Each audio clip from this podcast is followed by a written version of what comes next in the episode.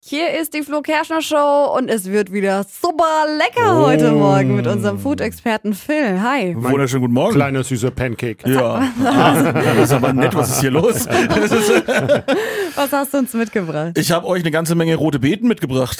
Die, ga- Oh. Das ganze Studio ist voller roter Beete. nee, Quatsch, aber äh, die sitzt im März hat sie jetzt auch wieder Saison, ne? deswegen habe ich mir gedacht, ich bringe sie mal mit, ja, weil das steht quasi vor der Tür.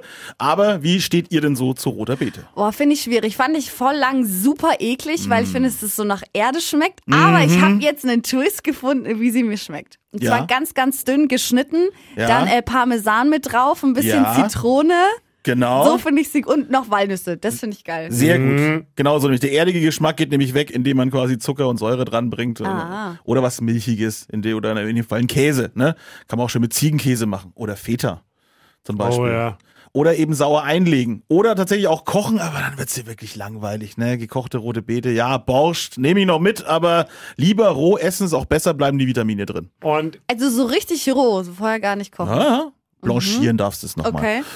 und äh, vorgekochte rote Beete vakuumiert oder frische machen?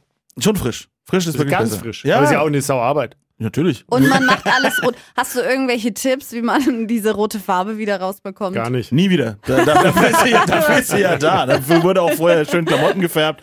Ja, das, das macht sie einfach, ne? Das kriegst du auch aus den Fingern ewig lang nicht Ja, das raus. finde ich auch das Nervige beim Schneiden und so. Und dann Schneidebrett, die ganze Küche ist alles rot. Ja, aber wie gesagt, ich würde auch noch gern da lassen als Tipp, äh, nicht nur als Carpaccio, auch mal gerne als Tatar Mhm. machen. Auch, ne, kann, bereitest du sie ja recht ähnlich zu, aber hast ein bisschen andere Konsistenz im Mund, Okay. macht auch viel Spaß.